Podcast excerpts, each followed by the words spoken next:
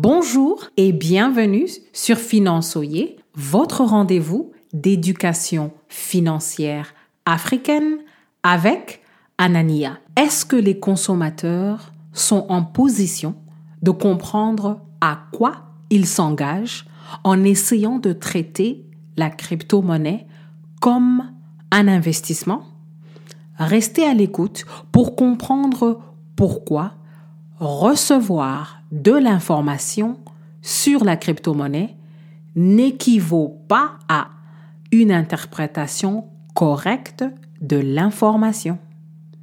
Le problème du jour est que beaucoup ne savent pas dans quoi ils mettent leurs pieds quand les fanatiques de la crypto-monnaie les encouragent à acheter la crypto comme un investissement sûr. La première chose à considérer, êtes-vous capable d'identifier et d'interpréter correctement l'étendue de vos droits juridiques présents et futurs pour la crypto-monnaie? Beaucoup de pays n'ont pas encore des lois et des régulations établies.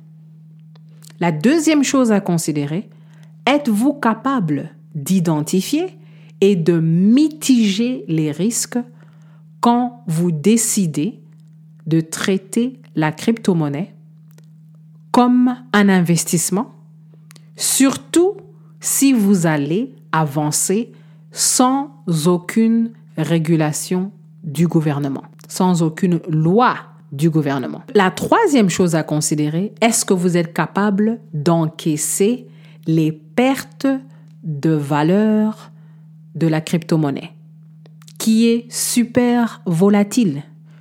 Surtout si vous n'êtes pas en position de liberté financière. Surtout si vous n'êtes pas en position de sécurité financière. Pensez-y. La question du jour, est-ce que les marketeurs de la crypto-monnaie qui maximisent leur commission en recrutant des fanatiques de la crypto ont votre santé financière à cœur C'est une question importante. Quand on passe à un exemple pour illustrer le sujet du jour, pendant la crise des subprimes aux États-Unis autour de 2008, les minorités ont signé des contrats avec les banques pour acheter leur maison en pleine bulle spéculative.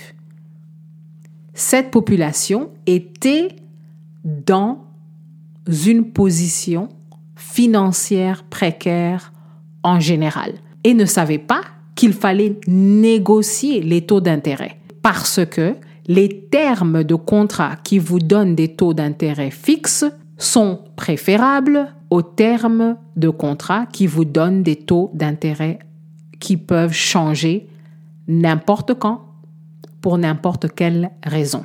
Qui, ce sont des taux d'intérêt variables. Les minorités qui ont signé ce contrat ne savaient pas comment négocier, ne savaient pas qu'ils devaient renégocier certaines clauses dans leur contrat pour prévenir des saisies immobilières et leur ruine financière. Donc, si vous n'êtes pas équipé avec l'éducation financière objective pour acheter des produits et des services financiers, abstenez-vous. Ne payez pas pour ce que vous ne comprenez pas. N'achetez pas des produits et des services financiers que les gouvernements n'ont même pas encore légiféré ou régulé pour protéger les consommateurs. Un bon entendeur, salut. Merci beaucoup de nous laisser un avis sur votre plateforme d'écoute et à la prochaine.